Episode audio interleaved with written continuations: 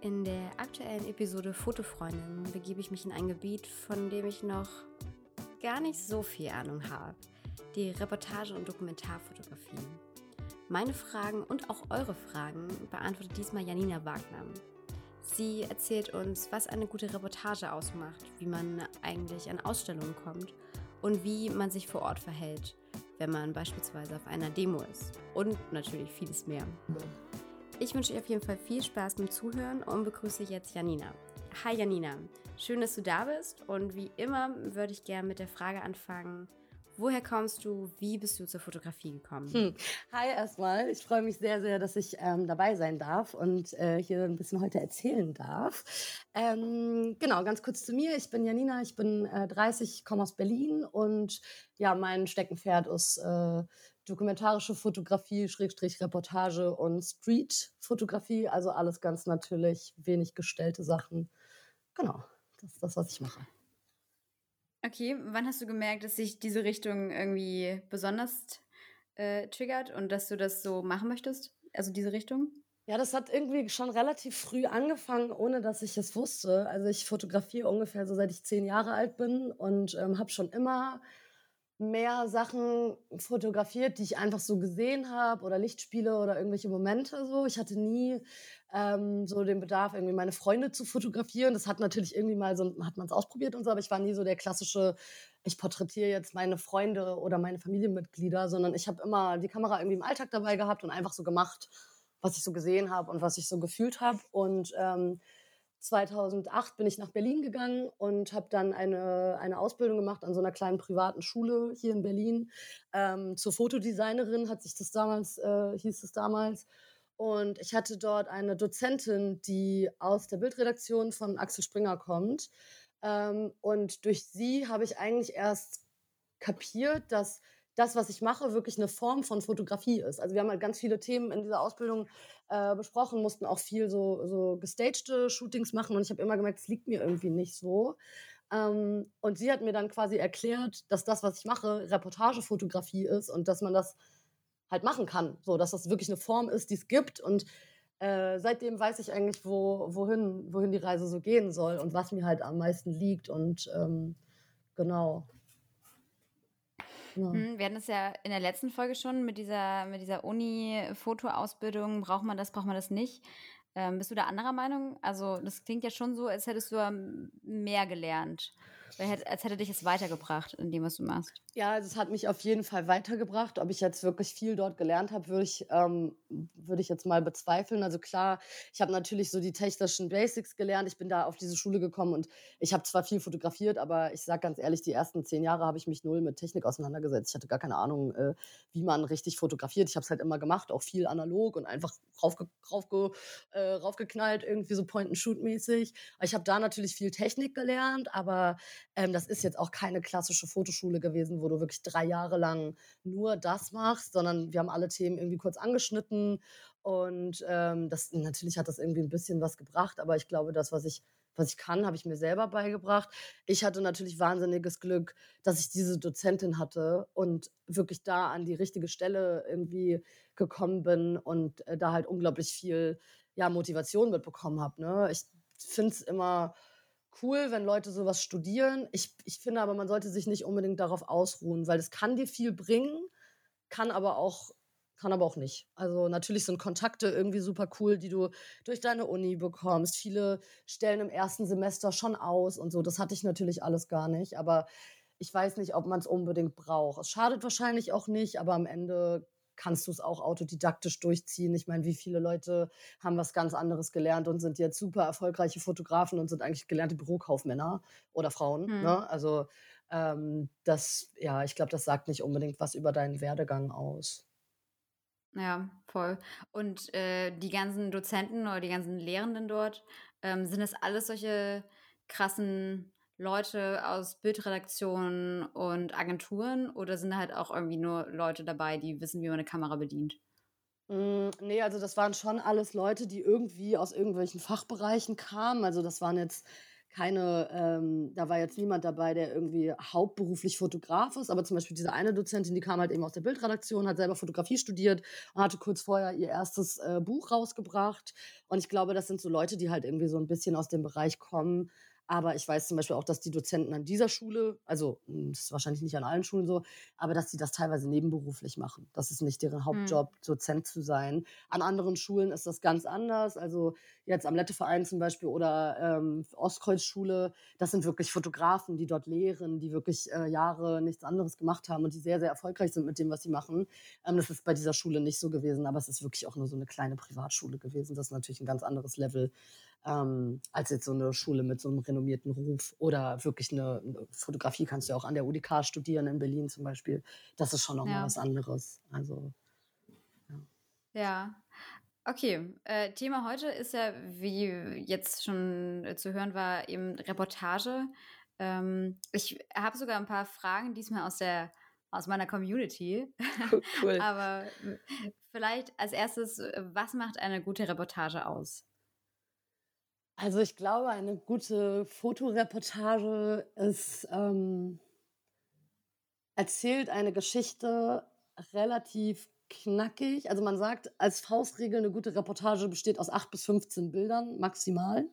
Ich habe auch schon Reportagen mhm. gesehen, die hatten natürlich einen deutlich größeren Umfang, aber eigentlich ähm, erzählt eine Reportage eine Geschichte ohne viel Text, ähm, kurz und knackig, so dass du das Gefühl hast beim Angucken, lernst du was über die Person, über die Geschichte, kriegst einen Eindruck davon, wo findet es statt, wann findet es statt oder wann hat es stattgefunden. Gerade Reportage ist ja auch viel, also jetzt nicht nur zeitgenössisch, sondern auch viel, äh, keine Ahnung, ich habe neulich eine Reportage gesehen über Berlin in den 80ern. Das war super spannend, weil es einfach komplett anders aussieht und äh, ja, die Menschen andere Frisuren tragen und es versetzt dich halt zurück in so eine Zeit, in der du selber nicht warst. Und ich glaube, das macht eine gute Reportage aus, dass sie dich sozusagen mitnimmt an einen Ort, in eine Geschichte, die du selber nicht erlebt hast und du hast das Gefühl beim Angucken, ah, ich war dabei.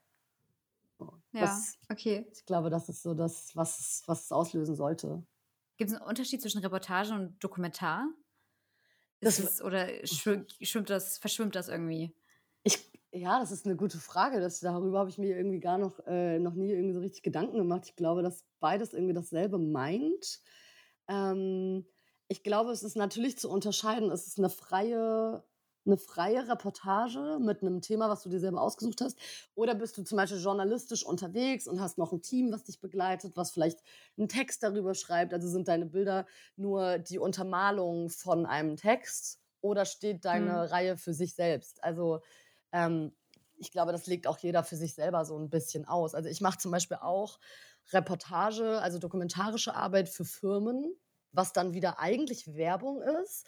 Aber es ist eben nicht Standardwerbung, die sehr gestaged ist und sehr inszeniert, sondern es ist ganz natürlich. Ich habe zum Beispiel ähm, für ein großes Reifenunternehmen, also für eine, für eine Reifenwerkstatt in Berlin, eine riesige Kampagne geshootet und ich habe einfach nur die Jungs in ihrer Werkstatt begleitet beim Arbeiten. So, das ist natürlich Werbung, aber es ist trotzdem Reportage, weil du nur erzählst, was dort passiert. Und ich habe keine Anweisungen gegeben, sondern ich halte mich halt eigentlich immer im Hintergrund und ich kommuniziere zwar mit den Leuten, aber ich sage denen nicht, was sie tun sollen. Ich kann natürlich sagen, hey, äh, ne, geh mal da dahin und mach einfach dein Ding. So. Und ich glaube, das ist so der, ja. der O-Ton einer Reportage, dass du nur begleitest und nicht, nicht eingreifst. Okay.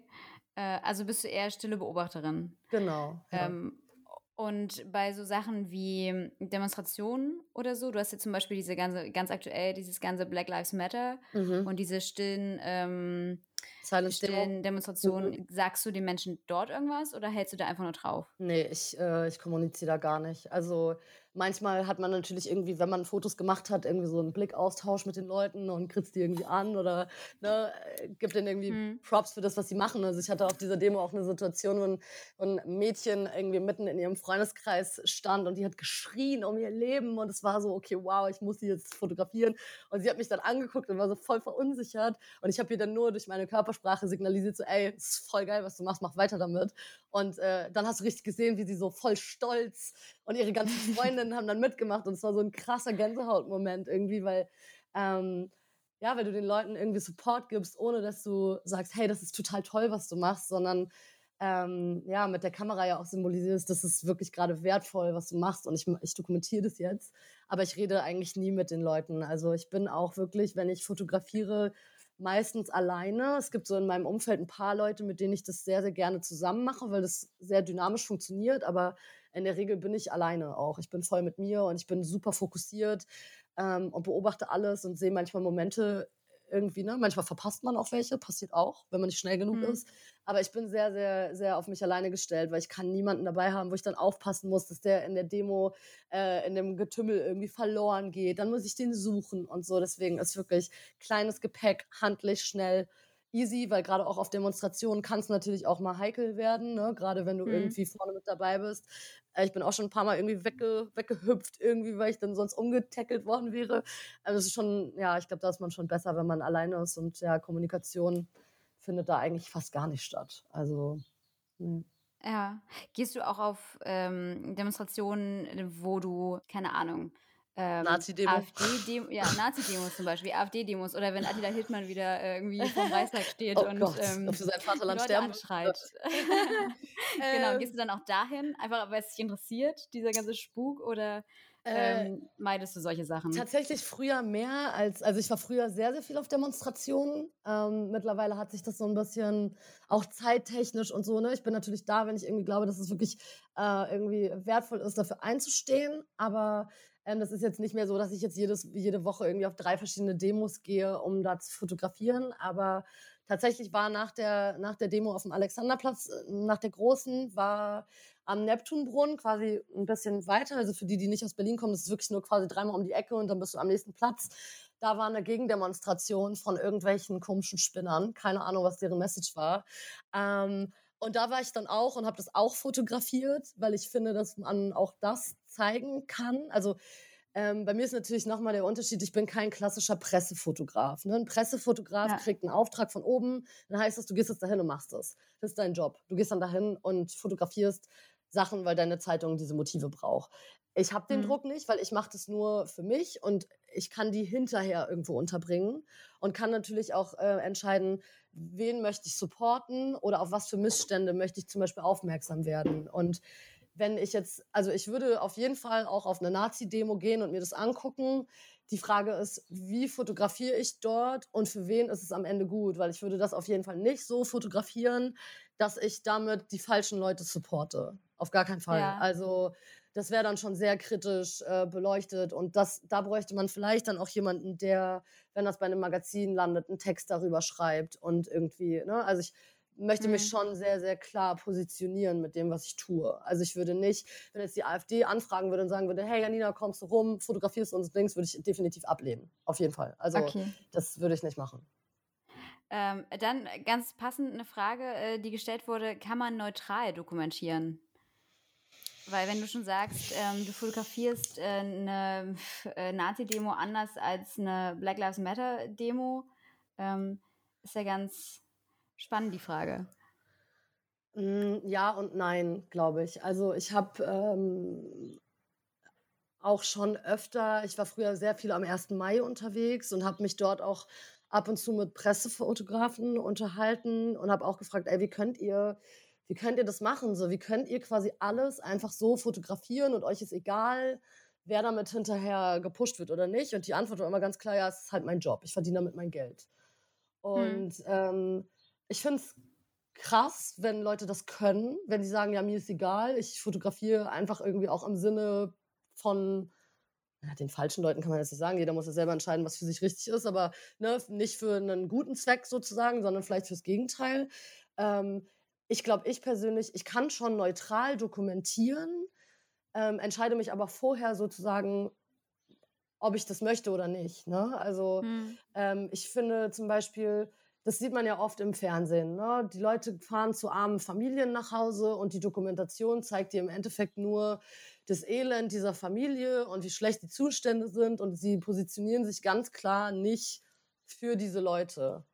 Mein Ansatz ist, glaube ich, genau andersrum. Also wenn mich jetzt jemand äh, beauftragen würde, äh, zu einer armen Familie zu fahren, egal wo die jetzt sind auf der Welt, ich würde immer versuchen, zu dokumentieren, was dort stattfindet, aber ohne eine Position einzunehmen und zu sagen, ah, ich fotografiere jetzt extra noch den Müll, um irgendwie die Familie schlecht dastehen zu lassen, sondern ich lege dann zum Beispiel auch den Fokus auf schöne Porträts, die voll die ruhigen Momente und vielleicht auch die schönen Seiten beleuchten. So, ne? Also das ist, glaube ich, echt wirklich immer persönliche, ja, wie man selber dazu steht und wie man auch zu seiner Arbeit steht und vor allem, was der eigene Ansatz halt ist. Ne? Mit was für einem, mit was für einem Hintergrund man das sozusagen macht. Ist man ähm, sensationsgeil und hat man einfach nur Bock, irgendwie Kloppereien auf Demos zu fotografieren. Gibt solche mhm. Leute, ist nicht mein Ansatz. Ne? Also es kommt wirklich auf die Person dahinter an, glaube ich, und auf den eigenen Charakter. Aber ich glaube schon, dass man neutral dokumentieren kann. Vor allem, wenn es halt kein bezahlter Auftrag ist. Ne? Wenn du dafür gebucht wirst, dann hast du, dann hast du einen Job zu erfüllen. Dann wollen die Auftraggeber meistens auch eine gewisse Story haben und die Story ist oft auch nicht ja, ich habe ein, ich kann ein Beispiel bringen, wenn dafür kurz Zeit ist. Ich habe mal gearbeitet für eine, für eine Berliner Bank, ähm, auch als ja, Reportagefotografin. Die haben dann viel Pressearbeit damit gemacht mit den Bildern. Ich habe die begleitet bei irgendwelchen Events, Konferenzen. Ähm, und es war damals die Zeit, wo, wo ganz hoch ähm, so Spenden für Geflüchtete äh, in den Medien waren. Und die haben dann eine Spendenaktion gemacht, wo die ganzen Kunden irgendwie ähm, Spenden gesammelt haben. Die haben wir dann in, eine, in ein Asylheim gebracht in der Nähe von Potsdam und ähm, haben die Sachen dort verteilt und uns auch ein bisschen mit den Leuten unterhalten. Wir haben eine Führung gekriegt durch dieses ganze Heim und so. Und es war alles super schön. Bis zu dem Moment, wo es hieß, okay, äh, wir müssen, wir brauchen jetzt Fotos von äh, den Geschenken oder den gespendeten Sachen mit den Geflüchteten. Und äh, äh Fakt war aber, die, die Sachen wurden dahin gebracht, die wurden in einen Container verladen und danach von dem Personal an die Leute verteilt, je nach Bedarf. Und das wurde aber dann so dargestellt, so nach dem Motto, ja, wir müssen jetzt hier eine Situation inszenieren, wo wir Geflüchteten irgendwie äh, Sachen überreichen, die denen danach dann aber wegnehmen und dann neu verteilen. Genau. Und äh, da war dann halt auch noch so eine äh, andere Fotografin, also waren mehrere Fotografen dabei, auch von der Presse und so. Und die meinte dann auch so, ja, können wir hier der Frau mit dem Kopftuch mal irgendwie sowas in die Hand drücken und die sieht so toll aus mit ihrem Kopftuch. Und ich war so, Moment mal, aber sie können, also sie können, erstmal müssen sie die mhm. Frau fragen, ob sie das möchte. Wenn sie sie nicht versteht, dann müssen sie jemanden holen, der sich verständigt. Aber sie können jetzt nicht einfach das so für sich nutzen, nur um so einen Cliffhanger auf Seite 1 zu haben, mit dem sie halt dann irgendwie so rausgehen können und sagen können, oh, gucken Sie mal, die arme Frau mit dem Kopftuch hat jetzt ein Geschenk von uns bekommen. Sowas mache ich halt nicht. Da stehe ich nicht hinter und ich habe danach dann auch wirklich, also ich hatte dann eine große Diskussion mit denen, weil die ähm, halt dieses Motiv von mir haben wollten und ich gesagt habe, nee, ich kann es nicht mit mir selber vereinbaren und ich habe dann die Zusammenarbeit mit denen auch aufgegeben und es ist auch okay. Es war natürlich dann so ein Moment von, okay, krass, ich ziehe jetzt gerade durch, wofür ich einstehe, aber ich kann es nicht mit mir selber vereinbaren. Ähm, also wenn die das hätten behalten können und das, ne, alles cool. Aber da ich mhm. wusste, mhm. die nehmen es denen jetzt gleich wieder weg und es wird verladen und es wird dann nochmal neu verteilt, das kann ich nicht. Das kann ich nee. nicht, das will ich nicht machen. Also, nee. Finde ich gut. Ja. Danke. Ist zwar ein doofer Moment, wenn man nicht weiß, ob man jetzt stolz auf sich ist oder ähm, ganz schön dumm war, weil man ja davon lebt. Aber. Ja, und ich ähm, muss auch sagen, es war wirklich glaube, sehr, sehr gut bezahlt. Ne? Also im Vergleich, was zum Beispiel ja. Magazine für eine ganze Strecke bezahlen, war das pro Auftrag. Es war sehr gut bezahlt, aber ich, nee, also ich kann das nicht. Ich fühle mich so ekelhaft dabei, das geht nicht. Also ja. da bin ich, da bin ich zu sozial für und zu, also da ist meine politische Meinung vielleicht auch zu stark in mir verankert, aber das kann ich nicht. Also nicht im Sinne von, äh, wenn das für eine, für eine kleine Organisation gewesen wäre und das alles fair gewesen wäre, okay, cool. Aber dahinter steht eine Bank, milliardenschwer. Ah, nee, ja. nee, das kann ich nicht. Nee. Also deswegen bin, sage ich halt immer so klassischer Pressefotograf wäre nicht meins. Also auch so Leute anschreien im Pressegramm, ja, gucken Sie hier hin und gucken Sie da hin und so, nee, irgendwie, nee. Ja, aber es, das klingt ein bisschen so, als, als hätten gerade so auch so Pressefotografen oder ja gut, ähm, je nachdem, wie man da, damit umgehen möchte, mit dieser ganzen Reportage-Dokumentarsache, wenn man halt für seine Meinung einstehen möchte, ähm, wird schwierig. Aber es wäre das ganz gut, wenn man halt nicht so, wenn man so in der Mitte steht, wenn man nicht so richtig weiß, wo es mit einem hingeht und einem alles so ein bisschen egal ist, weil sonst steht es einem im Weg. Absolut. So. Ja, ja, voll. Und ich glaube, dass wenn du also freier Pressefotograf bist, dann, dann, dann läuft dein Job auch ganz anders ab als meiner. Also du, ich habe Fotografen gesehen am 1. Mai, die standen mit ihrem Laptop in Kreuzberg mitten auf der Demo auf einem Stromkasten und haben die Sachen irgendwie versucht rauszuschicken. Und jeder, jeder, der schon mal in Berlin war am 1. Mai, der weiß, Handynetz ist komplett überlastet, wenn nicht sogar teilweise lahmgelegt, äh, wegen äh, ne, organisierter Kriminalität so. Das die Polizei hat einen guten Finger drauf, auf jeden Fall. Und die stehen dann da auf irgendwelchen, ähm, stehen da auf irgendwelchen Stromkästen und versuchen versuchen, ihre Bilder irgendwie äh, bei der Presse, bei der Pressestelle hochzujagen, damit die halt instant in irgendwelche Live-Ticker kommen, weil die werden pro Foto bezahlt. Das heißt, das ist, äh, das ist wie Paparazzi sein. Du hast auch Informanten, ja. die dich dann anrufen und sagen, ey, hier brennt gerade ein Haus, komm hier ran und dann rast du dahin und machst es, damit dein Foto auf Seite 1 gedruckt wird.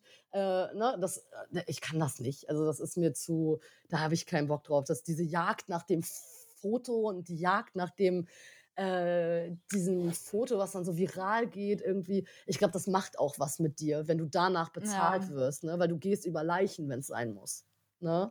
So, du, du hast dann halt nur im Kopf irgendwie, ich brauche jetzt das perfekte Foto. Es gibt einen ganz, ganz krassen Film, ähm, der genau über so ein Thema geht. Es geht um drei Kriegsfotografen, die dann halt irgendwann so krass in der, in der Presse stehen, von wegen, ja, ihr, was macht ihr da? Ihr müsst doch helfen. Ihr fotografiert Menschen, die Menschen ja. anzünden und so. Wie könnt ihr das machen? Und in dem Film geht es dann darum, dass der eine halt irgendwie so krasse Depressionen kriegt und nicht mehr damit klarkommt, obwohl der einen Pulitzer-Preis gewonnen hat für seine Bilder. Ne? Und das macht schon was mit dir, wenn das dein Lebensinhalt ist, sozusagen für, für Geld nach perfekten Motiven zu jagen. Das ist ja, da gibt es auch dieses, das ich, äh, für mich das bekannteste Beispiel ist diese Sache aus diesem Vietnamkrieg mit diesem kleinen Mädchen.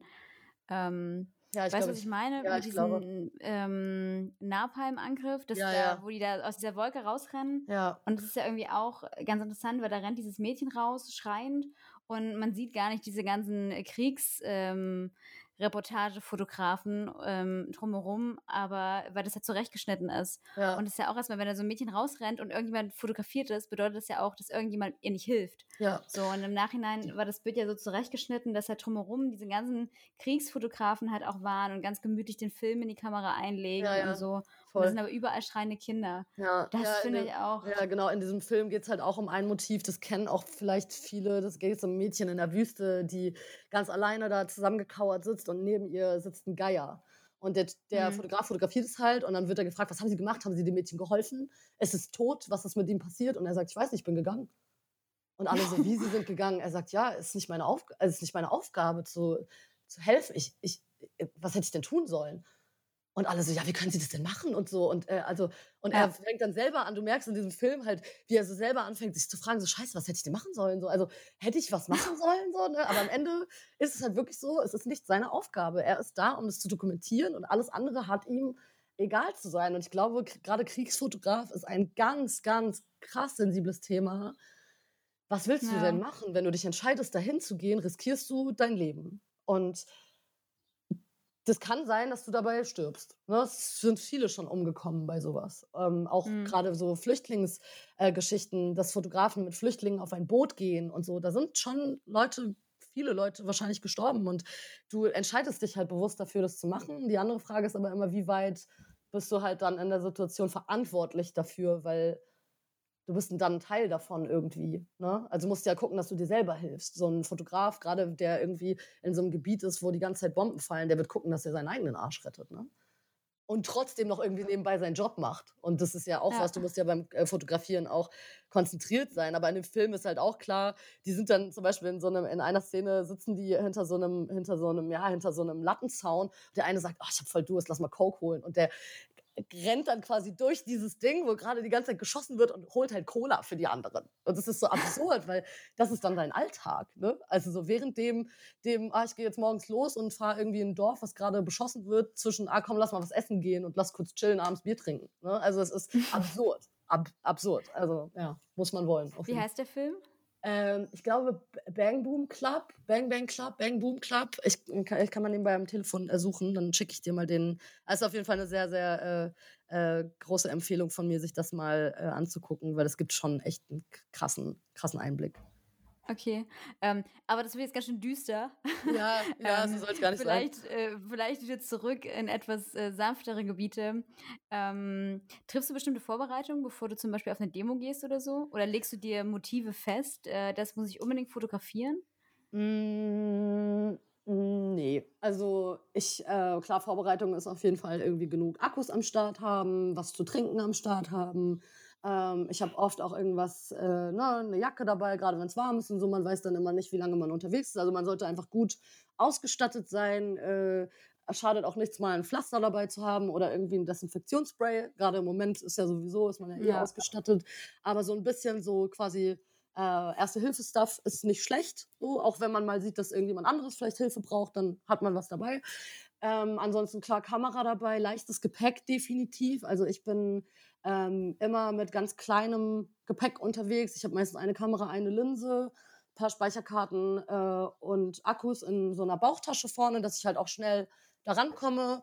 Ähm, entweder eine ganz kleine Tasche, auch was, was man nicht so schnell greifen kann und so, weil ähm, ja, in so einem Getümmel passiert es auch schnell, ne? gerade wenn viel Polizei dabei ist und so. Das ist schon auch manchmal nicht so safe. Ne? Also passiert Ja. auch immer öfter irgendwie, dass Fotografen irgendwie versehentlich oder nicht versehentlich dann irgendwie da weggegrabt werden und so. Es ist schon immer ganz gut, mit kleinem Gepäck einfach unterwegs zu sein. Ähm, ja, und, ähm, aber so Motive an sich habe ich nicht im Kopf, weil ich gar nicht genau weiß, ähm, was passiert, wo, wo landet man. Ähm, also ich habe jetzt keine Shotlist im Kopf zum Beispiel, wo ich sage, die will ich abarbeiten. Und äh, ich flow dann immer so ein bisschen da durch und gucke einfach, was mir so begegnet und fotografiere auch manchmal so kleine Details, die so in diesem großen Getümmel irgendwie verschwinden. Ähm, weil ich gerade finde, dass die zum Beispiel äh, super wichtig sind für so, eine, für so ein Storytelling. Ne? Also Hm. ähm, ja, genau. Also ich bin jetzt nicht nur auf der Suche äh, ja, nach den Motiven, sondern ich gucke schon, dass das so ein bisschen auch kleine Details sind. Ich habe zum Beispiel auf der Silent Demo habe ich ein Schild fotografiert, das so nach der Demo an so einer Laterne steckte und da stand drauf: ähm, "I will never fully understand, but I will stand" mit so einem kleinen Herz. Hm. Und das ist zum Beispiel so ein Bild, was für mich diese ganze Situation voll beschreibt und dann auch so meine Message ist. So. Und äh, nach solchen Sachen suche ich auch so ein bisschen. Aber meistens findet man die auch einfach so, im, wenn man halt wachsam ist. Ne? Also muss schon offen sein Ja. und viel gucken. Und das hat auch viel mit Fühlen zu tun. So einfach, was so dein Herz sagt in dem Moment. Ne? Und wenn du dann vor Ort bist, denkst du dann in Bildstrecken oder knippst du dann einfach, was dir, ähm, was dir auffällt oder was dir gefällt? Mm, nee, also ich glaube, ich fotografiere schon, was mir auffällt und selektiere hinterher. Ähm, manche Bilder sind zum Beispiel auch als Einzelbilder total stark, aber in der Serie gar nicht ausschlaggebend. Ähm, aber ich fotografiere schon sehr, sehr viel dann und selektiere hinterher. Also ich glaube auch, wenn man jetzt zum Beispiel so einen Tag jemanden begleitet, da kommen schon tausende Fotos zusammen und am Ende hast du vielleicht 30, die die ganze Geschichte erzählen. Das sind dann die 30 Hm. stärksten oder ja, die 30 stärksten Bilder, die dann alles sagen. Und der Rest ist halt, klar, wenn du jetzt ein Buch darüber machen würdest, dann würdest du aber auch wahrscheinlich nicht nur einen Tag fotografieren, sondern Wochen. Und äh, Ja. schon immer eine Selektion, klar. Ja. Okay, apropos Buch, ähm, was machst du mit den Bildern, die entstehen? Also klar, man nutzt es so ein bisschen für Instagram, so ein bisschen für die Webseite, aber sagst du dir so, okay, ähm, diese Demo fand ich jetzt so gut, ich mache daraus jetzt ein Buch oder ich weiß nicht, ich habe dieses eine Thema, das bewegt mich so sehr, ich möchte das ausstellen oder ich verkaufe das in Magazine oder so? Genau, also verkaufen an Magazine ist halt super schwer, weil die meistens keine Budgets haben. Also sollte jeder, der sowas macht, schon wissen, dass auch wenn du eine, eine coole Strecke hast, die du dann irgendwo einreichst, auch wenn das Interesse da ist, da ist nicht so viel, da, da kommt nicht so viel Geld rum. Also Reportagefotografie, ähm, deswegen ist es halt auch nur ein, also natürlich die Art und Weise, wie ich fotografiere, aber deswegen mache ich zum Beispiel auch Werbung, aber auch eben sehr natürlich, weil das natürlich mehr Geld bringt, ist klar. Ähm, Hm. Aber also ich arbeite jetzt gerade immer noch an meiner Ausstellung. Eigentlich wäre die im April gewesen. Ähm, das ist eine Sammlung aus Fotografien der letzten zehn Jahre und äh, soll so eine ja soll so ein visuelles Moodboard sein eigentlich von einer ja, ist ein bisschen schwer zu erzählen, weil es so ein bisschen äh, interaktiv auch stattfinden sollte. Aber ich habe sozusagen ja so eine Art kleine Kurzgeschichte geschrieben und die Bilder sind sozusagen äh, die Bebilderung für diese Mini-Geschichte und sollen dich halt mitnehmen auf so eine kleine Reise. Da sind aber auch zum Beispiel weniger Sachen wie so Demo-Fotos und so. Ne? Also das nutze ich schon sehr viel für Instagram, ähm, schickt es dann auch den Organisationen zum Beispiel, die, äh, die diese Demo äh, fotografiert haben, ähm, damit die damit werben können und äh, Leute darauf aufmerksam machen können, ja, dass sie halt was, was tun müssen und, und ne, sich selber so zu representen irgendwie. Ähm, genau, schick ab und zu mal was an Magazine, ähm, ich habe früher viel an so Wettbewerben auch teilgenommen, habe irgendwann, ich weiß gar nicht mehr welches Jahr das war, auch den dritten Preis beim Jugendfotopreis gewonnen für ein Bild aus einer Strecke. Also es war wirklich halt nur ein Foto aus einer ganzen Serie. Das hat dann diesen Preis gewonnen. Und ähm, ja, ansonsten, klar, es ist viel Portfolioarbeit. Und ich denke mal, wenn man später mal so ein Buch über sein Lebenswerk macht, wird das eine oder andere vielleicht da stattfinden. Aber ja, das ist schon viel wie kann man das sagen? Ja, es ist halt so aktuell und ein paar Wochen später dann auch gar nicht mehr so wichtig, aber ich glaube, später wird es wichtig. Also, wenn man heute mhm. überlegt, man geht in Museen und guckt sich dann, ne, wie ich neulich irgendwie so Bilder äh, von Berlin in den 80ern an, dann glaube ich, dass die Fotos von der Demo erst in 10, 20 Jahren vielleicht richtig krass Gewicht haben, weil die Leute sagen, boah, weiß noch damals, was ja. da abging. Ne? Die werden dann als Stockfotos benutzt, vielleicht für, für Bü Schulbücher oder für irgendwelche anderen äh, Sachen irgendwie, hm, ja, es kommt wahrscheinlich auch immer ein bisschen drauf an, wie man arbeitet. Also zum Beispiel mein Ziel ist es auch, mir eine Agentur zu suchen oder eine Art Management, die mich vertritt, die dann vielleicht auch mit meinen Sachen wieder Sachen macht und sagt, hey, wir haben hier was gefunden, die sind interessiert an deinen Bildern. Sollen wir mit denen sprechen? Hast du Lust zu machen? Willst du die Bilder dafür rausgeben? Das ist, glaube ich, dann so der nächste Schritt, aber da bin ich halt noch nicht ganz. Also ich denke, dass äh, Reportagefotografie auch lange braucht, bis du da so deinen Platz gefunden hast. Ne? Ich habe auch das Gefühl, ähm, auch als Frau ist es auch nicht ganz so einfach, ähm, da Fuß zu fassen. Ja, es sein? gibt halt auch wirklich wenig Frauen, die das machen. Ne? Also ich kenne tatsächlich wirklich keine Frau, keine. Ich fühle mich manchmal ganz alleine irgendwie. Ich denke, okay, ich kenne so viele Männer und auch alle, alle Bücher, die ich irgendwie kaufe, sind irgendwie Männer und Männer. Und ich denke mir mal, hallo, das kann doch nicht sein, was ist irgendwie. Also es gibt natürlich Reportagefotografinnen äh, auch, ja, aber äh, ähm, ich sehe irgendwie nicht so viele. Das, also auch. Ähm, ja, in so verschiedenen Agenturen sind natürlich Frauen und die machen dann super schöne dokumentarische Serien über Brandenburg und irgendwie, ne? Das ist aber irgendwie so diese richtig so Sachen, die mich so richtig aufrütteln, die sehe ich immer nur von Männern irgendwie. Und das finde ich ein bisschen schade, weil wo ist der Nachwuchs? Wo sind die Frauen mit Power? Wo sind die, die mutig sind und die Bock haben, rauszugehen? Und so äh, irgendwie ist, äh, sind die so. Ja. Aber Reportagefotografie ist halt auch immer noch, ne, wir hatten es vorhin ganz kurz äh, davon mit Instagram und so, äh, das ist, das hat da nicht so richtig Platz. Also du findest eher äh, neue Fotografen und Fotografinnen über Ausstellungen oder zum Beispiel gab es jetzt ein, ein, Fe ein Festival, das ist eigentlich in oh, ich weiß gar nicht mehr genau, wo das ist, ich will jetzt nichts Falsches sagen, aber das ist das Lumix Foto Festival. Und äh, die sind immer drei Tage in dieser Stadt, die ich jetzt leider vergessen habe. Und die mussten das dieses Jahr äh, online machen, wegen Corona. Und äh, die haben da 50 Fotografen vorgestellt aus der ganzen Welt. Die, also es ist ein, ein, Festival, was sich nur um Bildjournalismus dreht. Und es ist super krass, weil du kannst dir dann da online irgendwie jetzt äh, im Nachhinein Vorträge anhören. Und es gab, du konntest dich bewerben auf so Portfolio-Reviews. Und ich habe es leider irgendwie alles so ein bisschen verpasst dieses Jahr. Ähm, aber das steht auf jeden Fall zum Beispiel auf meiner Liste für nächstes Jahr dahin zu fahren und mich vielleicht auch vorher schon versuchen, irgendwie da mit den Leuten zu connecten und irgendwie vielleicht auch über, vielleicht gibt es irgendeine Facebook-Gruppe, wo Teilnehmende irgendwie sich, ne, dass man sagt, hey, habt ihr Bock, da mit, mich mitzunehmen, dass wir uns irgendwie zusammenschließen. Das ist ja so wie Fotokina zum Beispiel. Ne? Das wurde jetzt ja auch mhm. schon mal ein bisschen erzählt in einer der anderen Folgen, wo sich die Leute dann connecten und so. Und das gibt es halt für, für Bildjournalismus auch. Ähm, aber das ist nicht so präsent irgendwie wie, ne, die Fotokina ist natürlich eine riesige, ja, ne, das kennt man einfach. Ähm, aber da fühle ich mich zum Beispiel gar nicht so gut aufgehoben, weil da sind voll oft auch Bilder, wo ich denke, hä, warum hängt das jetzt hier? Das finde ich irgendwie gar nicht so spannend. irgendwie so eine Makroaufnahme von der hundertsten Hummel auf irgendeiner Blume. Und das ist natürlich schön anzusehen, aber es ist so ein bisschen so, hm, okay, zeig mir doch mal was, was ich nicht weiß oder was ich nicht in meinem Alltag sehe und bring mich mal in Welten, die mir so fremd sind. So, ne? Und ähm, deswegen gerade dieses Lumix Festival ist super interessant für Leute, die sich für Bildjournalismus interessieren.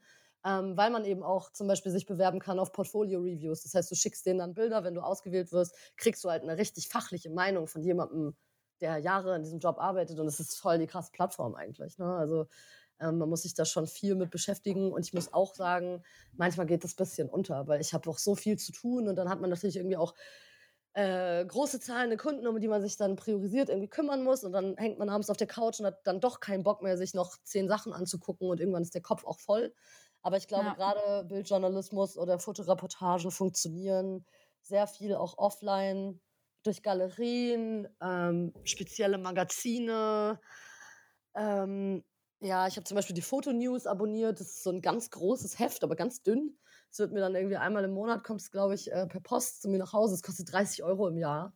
Da stehen dann zum Beispiel immer alle Ausstellungen drin, dann wer mal wieder irgendeinen Preis gewonnen hat oder irgendwelche, ne, so News halt einfach. Ähm, das ist super interessant. Ähm, genau, aber man muss sich da viel mit beschäftigen. Das findet man halt nicht einfach so auf Instagram. Ne, wie so Ja. coole Porträtfotografie oder so. Das ist halt sehr, sehr präsenter. Man muss sich das schon ähm, äh, ja, explizit damit auseinandersetzen, glaube ich. Ein bisschen mehr Arbeit reinstecken auch. Ne? Das ist halt ein bisschen mehr Ja. oldschool als so diese ganze, was jetzt gerade so aktuell ist, ne? mit irgendwie viel Porträts oder viel irgendwie Autofotografie und so. ist halt super, super präsent alles. Eine Reportage, habe ich das Gefühl, geht manchmal so ein bisschen unter, weil es halt auch oft nicht so schön ist. Ne? Es sind oft Themen, die einen eher bedrücken, als irgendwie aufmuntern. Und ich glaube, deswegen verschwindet das in diesem Internetkosmos so ein bisschen. Ja. Ähm, wenn du sagst, du bist in keiner Agentur und hast auch noch kein, kein Management, Nee, leider ähm, nicht. wie, wie kriegt man eine Ausstellung? Also wie stellt man das an? Das ist für mich noch nicht so ganz greifbar. Ähm, wo geht Ähm, man hin? Wen muss man schreiben? Also, äh, du kannst natürlich die, also wenn du jetzt Ausstellungsräume siehst bei dir in der Stadt, die du toll findest, ähm, und du sagst, hey, ich habe hier Reportage XY gemacht über das und das Thema, ich würde das gerne zeigen, ähm, mach eine Mappe fertig, vielleicht einen kleinen Pitch irgendwie, ne? Schreib, den, schreib, den, schreib die an. Also ich ähm, habe äh, mir für meine Ausstellung bewusst keine Galerie ausgesucht, Hm. sondern ein, ähm, ist ein ganz, ganz kleiner, winziger Techno-Club in Berlin. Und das ist, äh, das war früher eine Fixerstube. Also ich weiß nicht, ob man das so außerhalb von Berlin kennt, aber das war so, ein, so eine öffentliche Toilette, wo sich halt ja, Heroin-Junkies getroffen haben, ne? Und Schwule. Und das war so ein, so ein, so ein äh, das ist so eine, so eine Klappe im Boden und du gehst eine Treppe runter und da war diese öffentliche Toilette, mitten in Berlin. Und das war jahrelang stillgelegt, dieses Ding. Und zwei Jungs haben das äh, ganz am Anfang für illegale Techno-Partys genutzt und haben dann irgendwann die Stadt überredet, dass sie das als Club betreiben dürfen. Haben das komplette Ding ausgeräumt, gesäubert und äh, da eine Bar reingebaut. Und das ist ein Club jetzt. Seit zwei Jahren, glaube ich. Und ich war irgendwann dort mal feiern und dachte, okay, wow, ich will hier ausstellen. Weil das hat so eine krasse Geschichte und das passt so zu dem, was ich mache und so zu diesem Berlin-Vibe und so. Natürlich sieht es heute nicht mehr so aus, wie es damals aussah, aber das ist ein komplett gefliestes Ding, von oben bis unten voll getaggt und voll gestickert. Und ich wollte da auch ganz unklassisch oder ich werde da ganz unklassisch ausstellen, also keine Rahmen, sondern ich werde es auf Papier drucken und die Sachen da rankleben und die werden dort bleiben. Also ich mache das quasi nur einen Abend, gibt es ein Happening, ich lade alle Leute ein ähm, und dann bleibt es dort und ich gehe. Und ähm, ich bin auch einfach an die rangetreten mit der Idee und habe gesagt, hey, ich würde es voll gerne hier machen, habt ihr Bock? Und die meinten direkt, ja, voll geil, haben wir Bock drauf. Und ähm, Ausstellungsräume muss man halt auch sonst bezahlen. Also je nachdem, ob du das über eine Förderung zum Beispiel kriegst, äh, weil das irgendwie was von, von der Senatsverwaltung zum Beispiel ist, die sagen, ja, wir, wir fördern sowas, wir, wir geben dir den Raum umsonst. Dann musst du sozusagen nur bezahlen, was du halt benötigst. Und was du dann machst, ist ja deine eigene Sache. Ob du dann sagst, okay, ich will hier Rahmen für 50 Euro das Stück äh, plus Prinz irgendwie nochmal 100 Euro. Oder ob du sagst, ich mache das ganz klein. Und ähm, Wolfgang Tillmanns zum Beispiel ist einer meiner Lieblingsfotografen. Der klebt immer die Sachen einfach mit Papier an die Wand mit Sprühkleber. Und das war's. Also der tapeziert, der hat dann in einer Ausstellung irgendwie äh, 100 Bilder mal irgendwie nur in A5 bis A0 und klebt die einfach an die Wände. Und ähm, das ist natürlich eine relativ ja, günstige und, und moderne Art und Weise auszustellen. Aber wie gesagt, einfach an die Galerien rangehen. Ich versuche halt auch irgendwie immer klein anzufangen. Es gibt natürlich Galerien, die sind sehr, sehr groß. Da ist dann immer die Frage, haben die denn Interesse daran oder nicht? Aber im Endeffekt, Fragen kostet nichts und einfach probieren, vorstellen und gucken, dass halt auch die, die Idee zum Ausstellungsraum passt. Ne? Man sieht ja schon immer ein bisschen, was hängt da so. Ähm, könnte das passen? Könnte ich als Person auch dahin passen? Genau, einfach versuchen. Mhm. Interessant. Also hatte ich noch keine Ahnung, wie man an sowas an sowas rangeht. Ich weiß tatsächlich auch nicht, wie es andere machen. Ne? Also ich weiß halt nur, wie ich es mache und wie es bei mir bis jetzt immer funktioniert hat.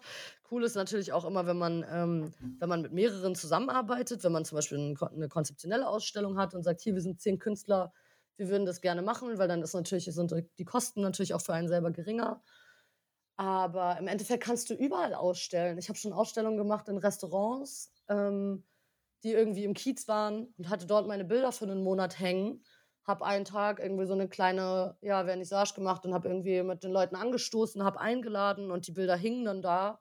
Und der eine oder andere hat dann Interesse, was zu kaufen. Es gibt ja auch Ausstellungen, da kannst du die Sachen gar nicht kaufen. Oder du kannst dann die Bilder nur als Prints kaufen und nicht die Originale. Oder ähm, genau, da muss man sich selber einfach was überlegen. Und ich glaube, dass wir gerade heute auch in einer Zeit sind, wo alle Türen offen stehen.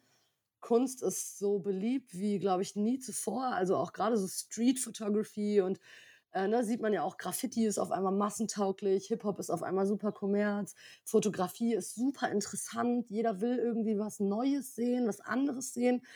Ähm, ich glaube, so eine individuelle Idee ist schon immer eine coole Möglichkeit, um Leute zu finden, die, die sagen, die haben Lust, es zu zeigen und dabei zu sein. Ähm, man sollte, oder ich für mich habe halt beschlossen, ich möchte nicht äh, das so klassisch machen, wie das vielleicht viele andere machen, weil das nicht zu mir und meiner Person passt. Ich kann dann da nicht ähm, ich passe nicht in eine Galerie unbedingt, die mit weißen Neonröhren ausgestattet ist. Ich fühle mich da auch dann nicht so zu Hause. Deswegen muss man einfach gucken, wo man hinpasst und äh, vielleicht auch klein anfangen einfach, ne? Sei es im Restaurant von einem Freund und dann hast du zumindest schon mal was, was du zeigen kannst, wo du sagst, hey, ich habe hier und hier ausgestellt, da waren so und so viele Leute. Äh, vielleicht hast du Glück und Leute von der Presse kommen. Du kannst denen natürlich auch, du kannst ja, äh, wenn du dann so eine Planung machst, im Endeffekt alle einladen, ne? kannst äh, ja. Radiosender eine E-Mail schreiben, sagen, hey, ich habe hier eine Ausstellung, das und das ist das Thema, habt ihr nicht Bock, irgendwen vorbeizuschicken? Und wenn man es cool verpackt, ist das Interesse auf jeden Fall da, aber man muss sich halt trauen und es machen. Und ich hatte früher ganz viel Angst vor einem Nein, so nach dem Motto, ah, es interessiert uns nicht. Aber selbst wenn, dann interessiert es sie halt nicht. Hauptsache, es interessiert dich selbst, du stehst dahinter und am Ende ist es immer besser, als man glaubt. Also ich bin sehr sehr ängstlich manchmal, was sowas angeht, obwohl ich voll mutig bin in meiner Fotografie, aber ich habe oft Angst, dass es dann keinen interessiert und ich wurde bis jetzt immer belohnt damit, dass das Feedback mich total überwältigt hat und ich dachte, okay, krass, anscheinend interessiert es die Leute ja doch. ne? Also ähm, Angst ist ein schlechter Begleiter bei solchen Sachen, glaube ich. Ja, aber ich glaube, der ist ja ganz normal, weil einem das so wichtig ist und dann möchte man natürlich, dass es ankommt. Ja, aber manchmal kann es halt auch eine krasse Blockade sein. Ne? Deswegen meine, mein Motto ist immer, äh, das Geheimnis von Machen ist äh, Machen. ne? Und äh, nicht, also selbst wenn dann fünf sagen, nee, einer wird sagen, ja, und der ist dann der Richtige für dich. Deswegen einfach rausgehen, fragen, gucken, machen. Du kannst ja im Endeffekt überall ausstellen. Und ich habe neulich hat hier äh, so einen Fotoladen, wo ich immer meine Negative entwickeln lasse. Die haben eine Ausstellung gemacht bei bei sich äh, um den Laden. Also das ist ja am Cottbusser Tor in Berlin und die haben das einfach an so Säulen geklebt und an die Wände von dem Wohnhaus auch einfach mit Gaffertape doppelseitiges Klebeband rangepappt und das war die Ausstellung. Also am Ende kannst du sagen, hey, ich mache eine Ausstellung in meiner Straße ähm, und lädst alle Leute dazu ein, mit dir auf dem Bürgersteig zu trinken und deine Bilder anzugucken. Am Ende bleibt dir, bleibt, hast du so viele Möglichkeiten im eigenen Hof äh, irgendwo. Gibt so viele ja. Möglichkeiten, die man halt nur nutzen muss. Hm. Ne? Stichwort Negative. Ähm, analog oder digital, wenn du losziehst? Beides. Auf jeden Fall beides. Also es kommt immer ein bisschen drauf an, äh, wofür. Also ähm, ich habe immer eine Kamera dabei im Alltag. Äh, meistens auch wirklich so eine kleine Point-and-Shoot oder irgendwas Einfaches, was schnell, schnell äh, rauszuholen ist, einfach zu bedienen ist. Äh, dann analog. Ähm, bei äh, Bildreportagen oder Demo-Sachen oder halt Jobs auf jeden Fall, ne? Also so, so Werbungsgeschichten definitiv digital, weil du einfach mehr Möglichkeiten hast hinterher. Ja. Und äh, auch wenn Lichtverhältnisse schwierig sind und so, du kannst mehr machen, definitiv. Und du kriegst halt auch durch einen Milliblick auf, den, auf das Display, siehst du halt, wo du dich befindest, was du halt bei analog gar nicht hast. Also analog ist sehr viel zeitintensiver ähm, deswegen ist für mich Alltag so on the run ist auf jeden Fall so eine Point-and-Shoot-Kamera. Ähm, und sonst auf jeden Fall gerne digital auch. Also ich habe so eine ähm, Fuji X Pro 2, ist auch eine sehr kleine Kamera. äh, sehr einfach zu bedienen. Die ist sehr analog gehalten vom Feeling her. Also du stellst die Blende auch am Objektiv ein und äh, hast oben eigentlich nur Belichtungszeit und ISO und du hast drei Knöpfe und das war's. Ähm, ich habe auch eine Canon äh, 5D Mark IV zu Hause. Das ist natürlich ein krasses Arbeitstier. Die ist extrem schnell und sehr zuverlässig, aber auch sehr schwer. Ja, die ähm, habe ich ja auch. Ja, und gerade wenn man reist damit oder wenn du auf einer Demo bist, ey, das ist das Ätzend. Ding, das geht nicht, das ist ein Backstein, so, das ist einfach nur hinderlich. Ja. Ähm, deswegen habe ich mir irgendwann die Fuji zugelegt und ich bin damit so happy, weil das alles so intuitiv ist und richtig Spaß macht, wieder damit irgendwie loszuziehen. Und äh, kleiner Tipp von mir ist auf jeden Fall bei, ähm, also Reportage ist ja das eine und so klassisch Street zum Beispiel ist ja nochmal was anderes, weil da scheiden sich auch die Geister, weil eigentlich darfst du in Deutschland die Leute nicht fotografieren, einfach so.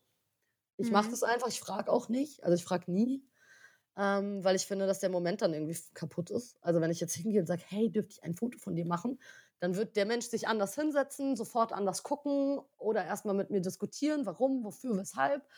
Ich mache das immer einfach und ich tue auch voll oft so, als hätte ich es nicht gemacht, wenn ich erwischt werde. Also ich bin dann so und gehe einfach weiter. Und ich weiß, dass es nicht legal ist. Also ich würde gerade sagen, das halte ich für sehr fragwürdig, diese Vorgehensweise. Ja, voll. Sollte man auf jeden Fall auch nicht machen. Aber ähm, es ist halt, also klassische Street Photography ist anders gar nicht möglich. Und es ist auch nur ja. bei uns in Deutschland so ein kontroverses Thema. In den USA zum Beispiel ist es nicht verboten. In den USA ist es legal und in allen anderen, also in vielen anderen Ländern auch. Und gerade so Indien, Asien, die Leute haben gar keine Ahnung von sowas. Da gibt es kein Gesetz, was sowas regelt. Ne? Also das ist ähm, deswegen im Ausland natürlich deutlich einfacher als zu Hause. Ich habe mich früher auch äh, erst mal im Ausland daran getastet ähm, und dann quasi in, äh, zu Hause angefangen, weil ich immer so ein bisschen Respekt davor hatte, jetzt äh, in Berlin irgendwelche Leute zu fotografieren. Mittlerweile ist es mir egal. Aber da hilft natürlich auch eine kleine Kamera, ne? weil du siehst ein bisschen laienmäßiger aus. Die Leute haben nicht so große Angst. Mittlerweile kann ja jeder mit dem Handy fotografieren und äh, man ist dann eher, man kann sich so ein bisschen tarnen hinter diesem kleinen Geschoss sozusagen und so tun, als hätte man aus Versehen die Person fotografiert. Und ähm, deswegen ist so eine Riesenkamera auf jeden Fall super hinderlich, weil du siehst damit sehr viel professioneller aus. Und früher war ja auch die Devise, ne, je größer die Kamera, desto besser der Fotograf. Ja. Ähm, und ich meine, warum fotografieren äh, Reportagefotografen fast immer mit Leica? Warum ist Leica so beliebt? Weil es so klein ist und so dezent und ne, das hat schon alles seine, hat schon alles seine Gründe auch, warum gerade so kleine Kameras so gehypt sind auch. Ne? Ja. Ja, ich, ich merke das jetzt auch ganz doll. Also ähm, man möchte die Kamera schon öfter auch mitnehmen, ähm, weil man hat irgendwie auch, weiß nicht, das, man möchte auch Sachen auf der Straße festhalten oder mhm. so. Und wenn ich halt immer die, die große Canon mitschleppen würde, das, ich habe jeden Tag danach Rückenschmerzen, wenn du irgendwie so ja. drei Stunden durch die Stadt spazierst und hast ja. das Ding mit. Ich habe jetzt auch so eine, ich habe mir jetzt eine kleine Sony als, als Satzkamera geholt, weil meine Canon jetzt auch kaputt war. Mhm. Und ähm, erstmal erschreckt man sich voll, wie leicht eine Kamera sein kann. Ja, total. Ähm, aber also ich bin tatsächlich mit der Canon dann, na klar, damit mache ich schon äh, länger Fotos, viel schneller und viel ähm, versierter. Aber ich habe echt gemerkt, dass so eine kleine wirklich äh, mega ist. Also gerade wenn man irgendwie loszieht oder im Urlaub ist und man geht wandern oder so, dann ist es der absolute Segen, nicht diese drei Kilo im Hals zu tragen. Ja, absolut. Also das war bei mir auch wirklich so der, der Daybreaker irgendwie und als ich mir damals dann, weil ich fotografiere schon immer mit Canon, also von 5 äh, äh D-Mark 1 bis 4 alle gehabt sozusagen und immer wieder dann verworfen und eine neue geholt und so. Und irgendwann kam der Tag, wo ich gesagt habe, nee, das ist irgendwie, das unterstützt nicht meine Art des Arbeitens. Und seitdem ich umgestiegen bin auf so kleine und ich habe jetzt auch diverse ausprobiert und so, ähm, seitdem flutscht es halt. Ne? Und deswegen schon immer analog im Alltag war immer meine Wahl. Also auch in meiner Ausstellung sind Bilder, die sind halt zehn Jahre alt. Berlin sieht gar nicht mehr so aus, wie das da aussah. Es war ganz krass, als ich dann so die Selektion gemacht habe, dachte ich so, okay, wow, stimmt, da steht jetzt ein Haus. Das sieht ganz anders aus irgendwie. Aber das war schon immer besser, irgendwie so kleiner und leichter und irgendwie ist man damit halt so befreit, ne? Weil ich fahre jetzt nicht abends äh, mit meinen Freunden irgendwie auf eine Party und habe dann so eine riesen Kamera dabei. Aber gerade da sind manchmal Motive, wo man denkt, ach Mann, ey, hätte ich jetzt noch eine Kamera dabei und so einen kleinen Blitz irgendwie. Ähm, deswegen sind ja auch Einwegkameras so beliebt, ne, bei den Leuten, weil die sind ja. einfach, die machen einfach das, was sie sollen und die Bilder sind irgendwie immer cool und es hat so einen Vibe und damit ist es auch schon gut, finde ich. Ich bin auch niemand, der super viel ähm, hinterher bearbeitet oder so. Also ich bin, habe natürlich irgendwie meinen Look gefunden für mich. ähm, Ja. arbeite immer mit denselben Presets und so, aber und passe halt ein bisschen die Belichtung an und so, aber sonst äh, mache ich eigentlich nichts. Also klar, wenn mal jemand irgendwie einen riesen Pickel auf dem Kopf hat, dann mache ich den auch weg, aber ich mache ganz wenig Hautretusche und ja, ich lasse es, versuche so echt wie möglich zu lassen. Deswegen, je kleiner und einfacher irgendwas ist, desto mehr kann ich das machen, was ich machen will. Und das ist auch so mein Ja. Tipp für Leute, die anfangen. Ähm, du brauchst keine krasse Kamera, du brauchst keine riesen Kamera oder 15 Objektive. Ich mache wirklich zu 99,9 Prozent alles mit einem 35 mm, bei Fuji jetzt 23 mm, weil es äh, Crop Factor hat. Ähm, und ich habe äh, mir einfach so Polaroid. Es gibt bei Amazon so ein Set, das sind vier Linsen von Polaroid, so eine, wie so Makrofilter, die schraubst du einfach vorne drauf. Das heißt, du kannst aus dem 35 mm halt ein Makroobjektiv machen und es ist halt super easy, weil ich habe äh, das teilweise einfach in der Hosentasche und halte das einfach nur davor. Ich schraube das nicht mal fest. Dann mache ich mein Bild Ja. und stopfe das zurück in meine Hosentasche und das war's.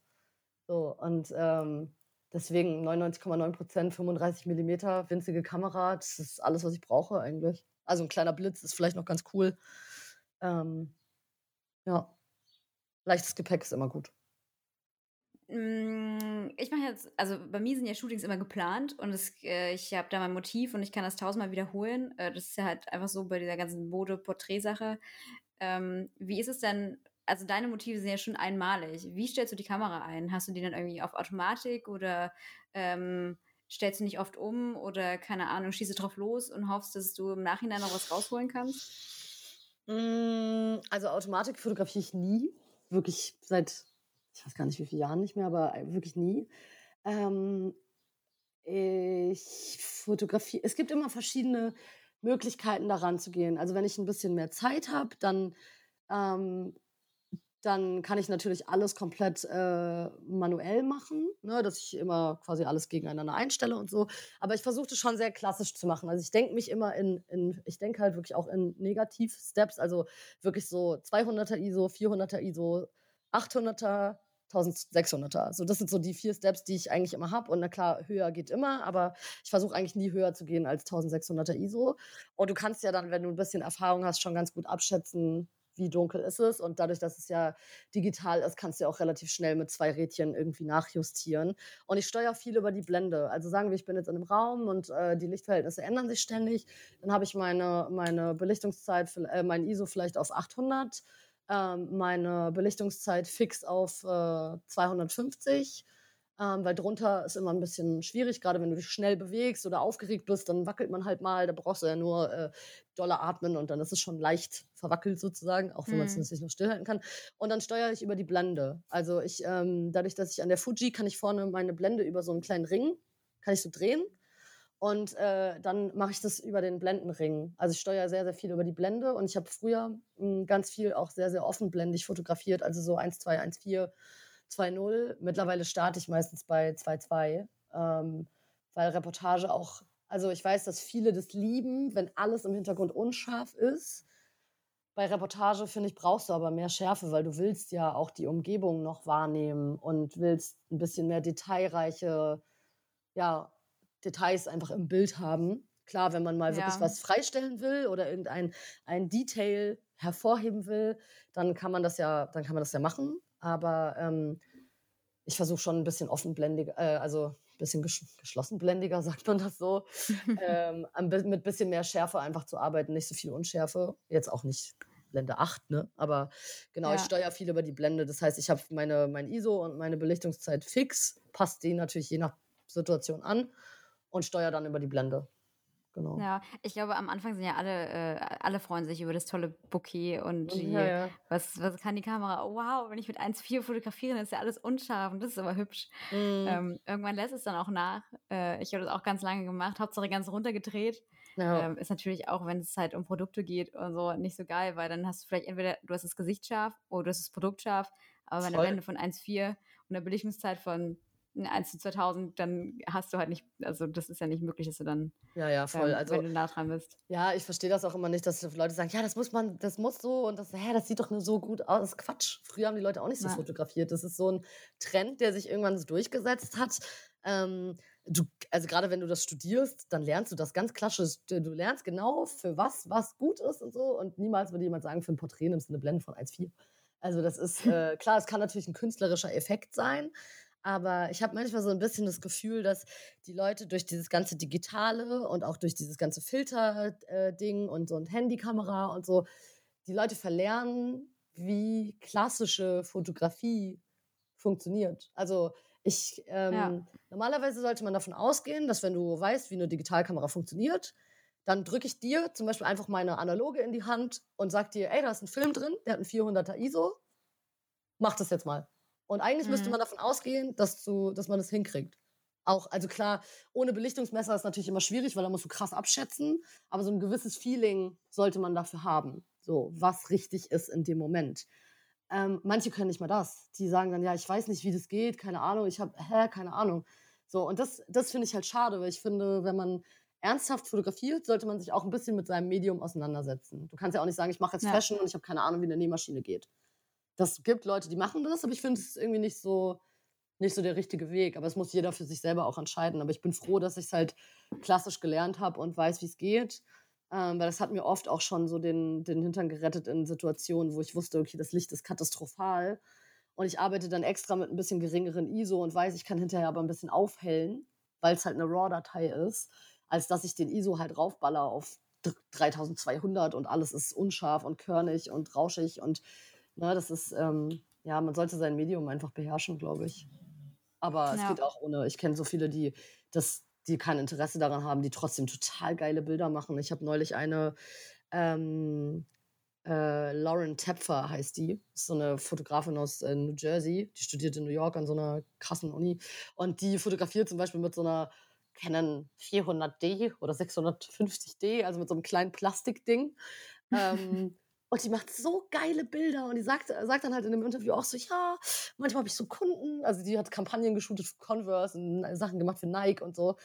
Super, super, äh, super cool und dreamy die Sachen. Und sie sagt auch, naja, ich komme dann manchmal an und die, die Leute gucken mich irgendwie total blöd an wegen meiner Kamera, weil die denken, was ist das denn? Aber die weiß halt, wie es funktioniert und kann damit arbeiten. Also im Endeffekt kannst du die beste Kamera haben, wenn du nicht weißt, wie sie funktioniert, bringt dir das gar nichts. Ja. Und du kannst die kleinste Schrottkamera von deiner Mama geerbt haben und es ist, du machst damit die besten Bilder der Welt, weil das einfach deine Bildsprache ist und dein Herz da drin steckt, ne? Okay, ähm, ich würde ganz gerne mal zurückgehen zu deiner fragwürdigen Methode, einfach Menschen zu fotografieren. Ja, Entschuldigung. ähm, ich entschuldige mich bei nee. allen, die ich vielleicht mal fotografiert habe, die es nicht wissen. Sorry.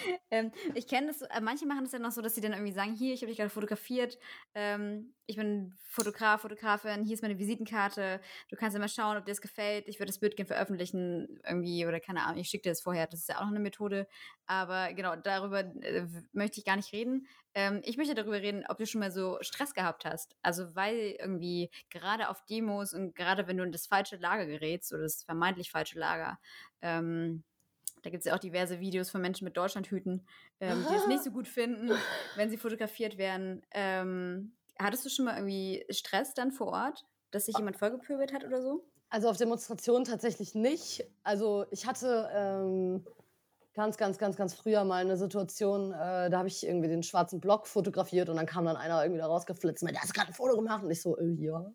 Und er so, ja, lösch das. Und ich sag so, äh, ich stehe aber auf eurer Seite, ne? Ich so, ich bin äh, hier, also, ne? Und er so, ja. hat mich dann so angeguckt und war so, ja, okay, weil ich habe da keinen Bock drauf. Und ich meinte so, ey, man sieht dein Gesicht nicht, du hast eine Sonnenbrille auf und du bist vermummt hallo. und das war dann so ganz schnell, war die Situation dann entschärft und so. Ähm, also auf Demos hat man eigentlich eher weniger Probleme, weil die Leute wissen, da ist Presse, die Leute wissen, es wird fotografiert, die Leute wissen, Polizei filmt die. Das ist ein viel größeres Problem, als dass ich die fotografiere. Das können ja. die vielleicht nicht wissen, aber das ist ein größeres Problem auf jeden Fall, dass äh, das sozusagen staatlich überwacht wird und auch aus irgendwelchen Fenstern gefilmt wird und das dann äh, als Beweis, äh, Beweismittel irgendwie benutzt wird, um irgendwelche Leute da blöd dastehen zu lassen. Ähm, auf Demos hatte ich noch keine Probleme, aber ich hatte natürlich im Alltag schon Situationen, wo es dann hieß, hey, warum hast du mich jetzt fotografiert? Und ich bin so, hm, hab ich nicht. ähm, ja, oder ja, ich, ich hatte neulich irgendwann so eine Situation, habe ich mit einer Einwegkamera ge, ge, ge, geknipst. Ja, kann man sagen, geknipst. Und habe irgendwie verplant, dass der Blitz an ist und habe halt so einen Typ im Vorbeigehen beim Rauchen irgendwie so voll ins Gesicht geblitzt und er ist halt dann völlig ausgetickt und meint, ja, ist das und so, äh, ich bin selber Fotograf und so. Und der war dann aber auch gleichzeitig irgendwie noch Anwalt und Schauspieler und so. Und dann war ich auch so, hm, klar. Und er so, ja, und wenn ich das im Internet sehe und so, und nö, nö, nö. Und das würde ich halt dann auch nicht ins Internet packen.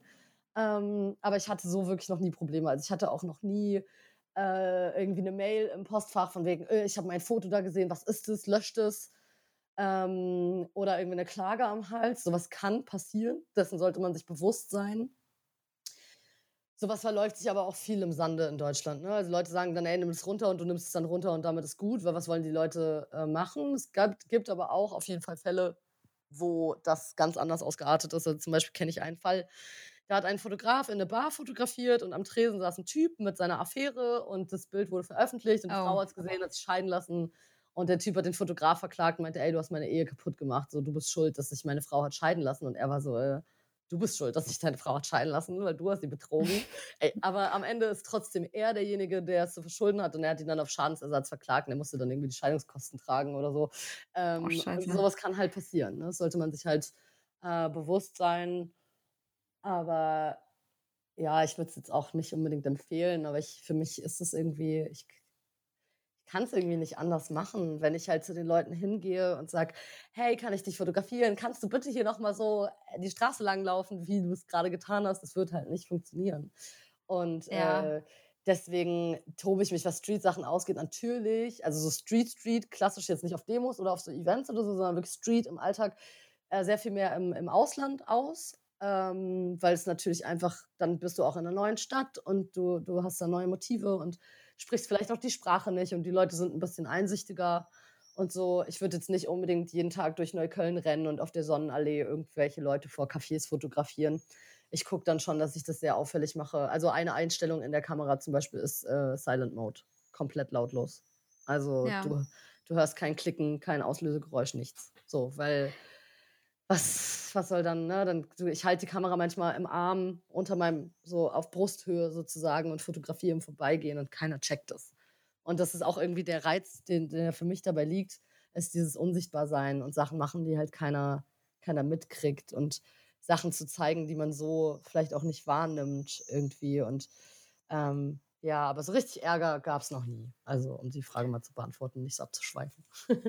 Ähm, aber das passt, äh, also der kleine Exkurs passt aber zu einer Frage, äh, die äh, auf Instagram gestellt wurde, und zwar, wie man möglichst unauffällig bleibt. Also es klingt ja so Silent Mode und auf Brusthöhe fotografieren. Hast du noch irgendwelche Tipps, wie man unauffällig bleibt, wenn man es bleiben möchte?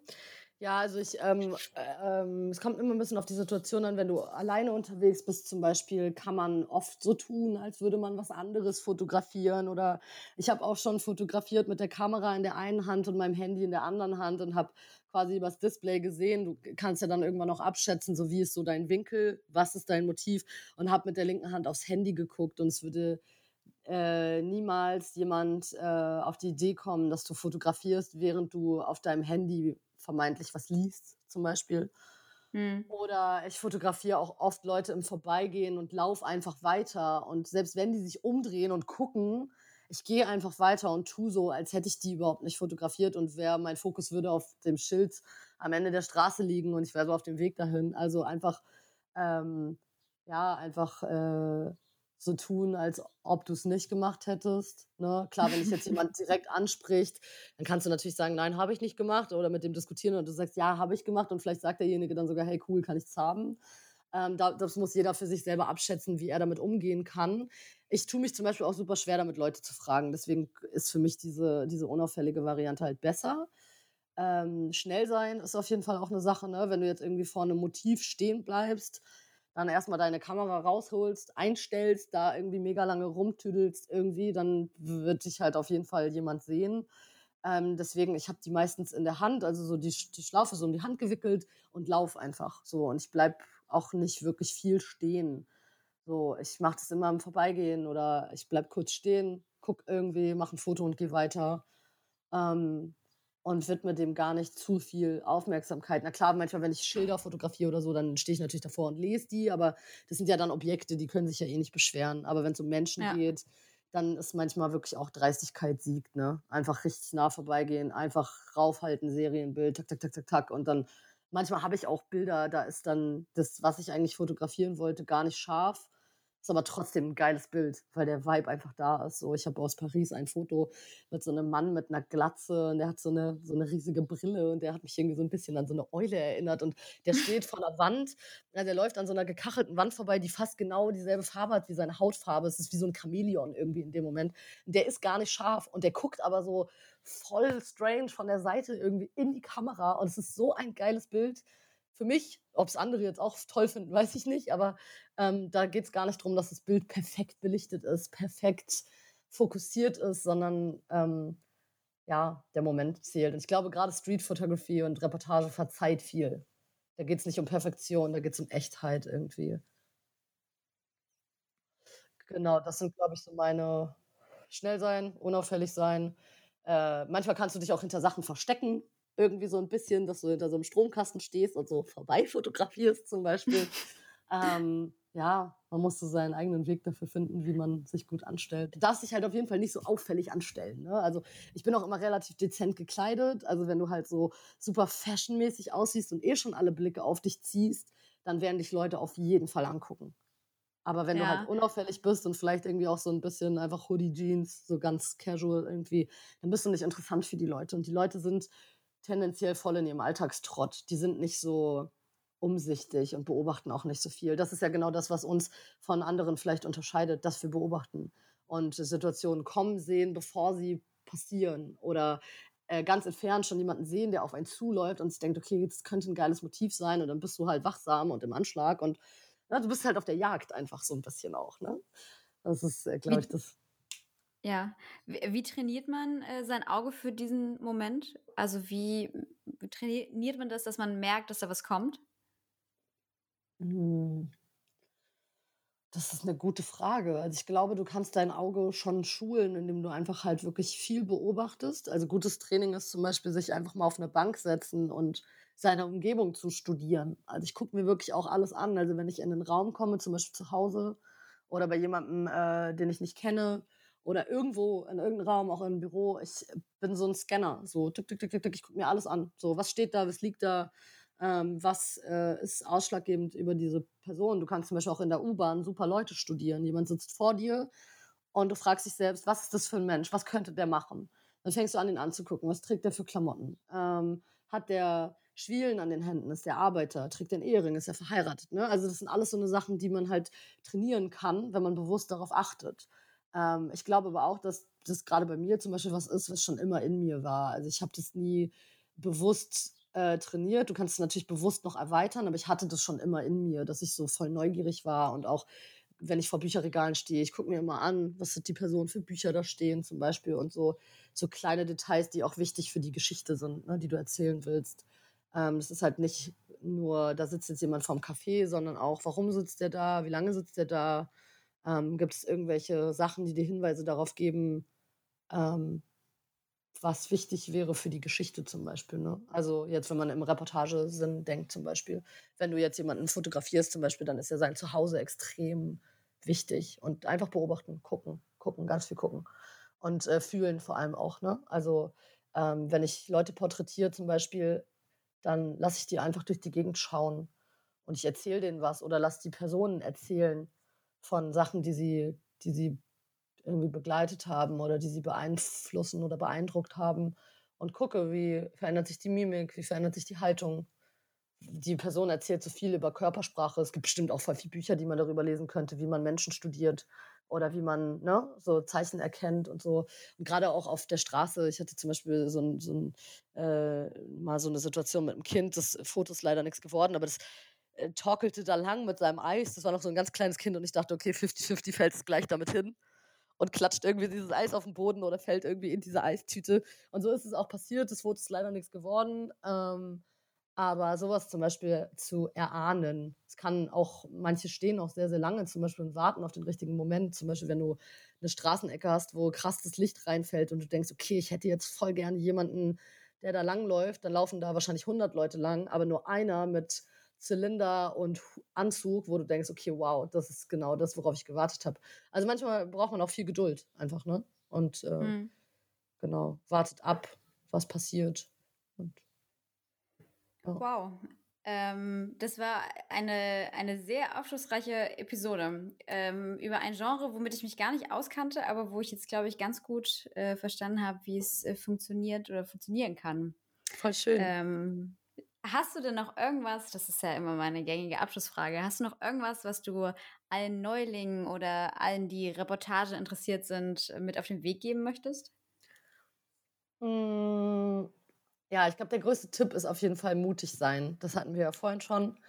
Ähm, wenn du Lust hast, ähm, Geschichten zu erzählen oder auch irgendwie auf Missstände aufmerksam zu machen durch deine Bilder, mach es einfach. Such dir Geschichten, die du erzählen möchtest, such dir Menschen, die du spannend findest, die was zu erzählen haben.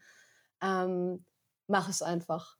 Äh, zöger nicht, taste dich ran, finde deinen Weg, das zu machen. Such dir eine kleine Kamera aus, mit der du dich wohlfühlst, wo du sagst, okay, das ist meine Waffe, mit der ziehe ich jetzt los und äh, die kann ich gut bedienen und wir sind gute Freunde und ähm, ich fühle mich damit sicher ähm, und such dir Themen und mach das. Und ähm, ja, geh damit raus und zeig es Leuten. Starte einen Blog oder mach dir eine eigene Webseite, zeig das, schick das einfach Leuten. Und wenn du erstmal bei deinen Freunden anfängst und ähm, mach's einfach. So, ich glaube, machen ist mein größter Tipp für alle Sachen. Einfach machen. Gar nicht so viel drüber nachdenken. Ich mache das auch voll oft und denke viel zu viel nach und stehe mir dabei voll im Weg. Und äh, man muss sich immer wieder daran erinnern zu sagen, so nein, es gibt keinen Grund dafür, macht es einfach so. Gerade Reportagefotografie hat viel mit Freiheit zu tun und mit Entdecken und Abenteuer. Und ähm, das musst du wollen. So. Und das, ich glaube, viel mehr kann man gar nicht machen. Und dann ziehst du los raus in die Welt und gehst entdecken. Und dann guckst du, wo die Reise hingeht. Ne? Also, wie gesagt, Agenturen suchen, ist jetzt bei mir auch auf meiner Liste ganz oben jetzt langsam fühle ich mich bereit dazu, das zu machen, mich mal irgendwo zu bewerben und zu sagen, hey, ich bin hier. Ich würde mir wünschen, dass ihr mich vertretet, dass ihr mir helft, ähm, noch mehr das zu machen, was ich machen will. Äh, Magazine anschreiben und wenn es kleine sind. Also ich habe äh, damals mit der, mit der Bahnhofsmission zum Beispiel zusammengearbeitet und die Bilder hängen bis heute dort in, der, in den Räumen, wo die Leute ihr Essen bekommen und die waren irgendwie dann in der Mods abgedruckt. Das ist so eine Straßenzeitung in Berlin, die von den Obdachlosen verkauft wird. Einfach anfangen so, und äh, klar, wenn du, wenn du ähm, merkst, das kommt an, kannst du natürlich auch sagen, hey, ich mache ein Buch. Wenn du irgendein Thema hast, wo du sagst, das muss ich unbedingt den Leuten zeigen ähm, und du vielleicht auch jemanden findest, der dich finanziell unterstützt. Ne, es gibt ja auch manchmal äh, Fotografen, die zum Beispiel von äh, Kamerafirmen gesponsert werden, weil die Sachen so gut sind, dass ein Interesse daran besteht. Äh, ich habe mich nie getraut, sowas irgendwie zu machen. Ich wollte jetzt bei Fuji zum Beispiel mal anfragen, ähm, ob die sowas zum Beispiel supporten würden. Ähm, einfach fragen und keine Angst vor einem Nein zu haben und äh, selbst wenn es mal nicht klappt, trotzdem einfach immer weitermachen. Also ich denke, gerade Reportage braucht sehr viel Zeit und die muss man sich selber auch geben. Okay, dann äh, vielen Dank äh, für diesen Einblick. Vielen, vielen Dank, dass ich dabei sein durfte. Ich hoffe, dass ich ein paar äh, junge Menschen äh, und auch vor allem auch Frauen, bitte, äh, ermutigen konnte, das zu machen, weil ähm, das ist ganz wichtig, finde ich. Also wenn man sich überlegt, ähm, wie viel eine Fotografie in unserer Welt bedeutet, nicht nur im Sinne von Werbung. Ne? Wir alle sind geprägt durch Werbung, Werbung, Werbung, Werbung. Wir kaufen, kaufen, kaufen. Gerade Reportagefotografie, echte Fotografie und auch Geschichten, die man vielleicht nicht sehen will ähm, sind super wichtig dafür, dass die Leute sich weiterentwickeln. Also nicht nur für einen selber, sondern auch für andere, weil ich finde, Leute sollten konfrontiert werden mit den Dingen, die so gut und auch vielleicht falsch laufen in unserer Welt. Und äh, ich hoffe, dass einige vielleicht jetzt den Mut haben, das auch zu machen. Und ich hoffe dann auch vielleicht ähm, mal ein paar Sachen zu sehen. Also falls irgendjemand äh, ja das macht und irgendwie zum Beispiel Feedback haben wollen würde, ich würde mir voll gerne auch Sachen angucken, die irgendwie aus deiner Community kommen. Ne? Also wenn jetzt jemand dabei ist, der sagt, hey, ich mache das auch, hab Bock, dass wir uns mal austauschen, gerne auch melden. So, ich bin immer voll froh, wenn man irgendwie so einen Austausch hat und auch äh, Inspiration aus anderen Leuten zieht und auch vielleicht Inspiration geben kann. Also da würde ich mich voll freuen, wenn der ein oder andere vielleicht was zum Zeigen auch hat. Ich glaube, davon das lebt es nämlich super. auch. Ja, voll. Das war wieder eine neue Episode Fotofreundin. Ich hoffe, ihr hattet viel Spaß beim Zuhören und konntet einiges mitnehmen. Ich weiß nicht, wie es euch geht, aber ich habe auf jeden Fall Lust bekommen, meine Kamera zu nehmen und durch die Straßen zu ziehen. Ich hoffe natürlich, euch geht es da ähnlich. Falls ihr noch Fragen habt oder Feedback zu euren Bildern haben wollt, schreibt Janina gern. Und schreibt auch gern mir, falls ihr irgendwas loswerden wollt oder Verbesserungsvorschläge habt. Ansonsten hören wir uns beim nächsten Mal. Bis bald.